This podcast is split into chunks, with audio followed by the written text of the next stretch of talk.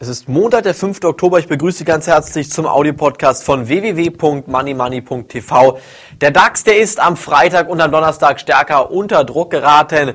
Das war vor allen Dingen der Auslöser durch die schlechten Konjunkturdaten aus den USA. Und ich denke, man sieht hier mal wieder, dass genügend Abwärtspotenzial in den Märkten vorhanden ist. Aktuell 5515 Punkte. Und ich hoffe, dass eigentlich die Unterstützung bei 5500 Punkten hier bestätigt wird. Denn wenn sie nicht bestätigt wird, geht es weiter abwärts. Dann werden wir in den aktuellen Märkten nochmal nach unten wegbrechen. 5250 Punkte wäre dann die logische Konsequenz, wie es nach unten weitergeht. Ich möchte Ihnen heute ganz kurz einen Trick verraten, wie auch Sie sich die Charts relativ schnell vom DAX kostenlos reinholen können und anschauen können. Gehen Sie dazu auf folgende Homepage www.comdirekt.de vorne ein C und in der Mitte ein C, www.comdirect.de. Da klicken Sie dann oben rechts auf den DAX-Chart und dann sehen Sie den Chart und dann können Sie den sogar bearbeiten per Chart-Tool. Ganz einfach den Chart dann bearbeiten. MACD, RSI, alles können Sie dann noch da zusätzlich als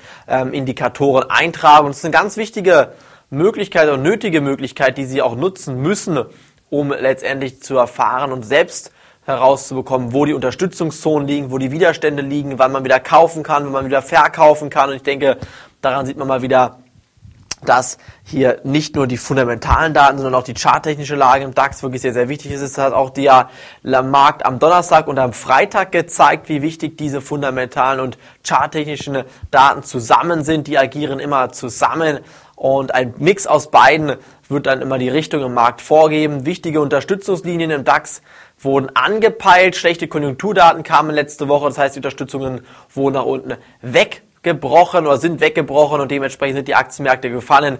Jetzt sieht es wieder etwas positiver aus und ich hoffe natürlich, dass es in den nächsten Wochen wieder positive Nachrichten gibt von der US-Quartalsberichtssaison. Am Mittwoch startet diese mit dem US-Aluminiumkonzern Alcoa der wird die Zahlen veröffentlichen und das dürfen Sie bitte nicht verpassen. Am Mittwoch immer darauf achten, Alcoa, der Aluminiumkonzern, wird die Zahlen veröffentlichen und diese müssen Sie bitte ganz, ganz, ganz genau beobachten, denn diese werden entscheiden, ob die Korrektur weiterläuft oder eine erneute Erholung starten wird mit neuen Jahreshoch. Das werden wir ab Mittwoch sehen. Von mir war es heute vom Money Money Audio Podcast. Morgen am Dienstag geht's weiter.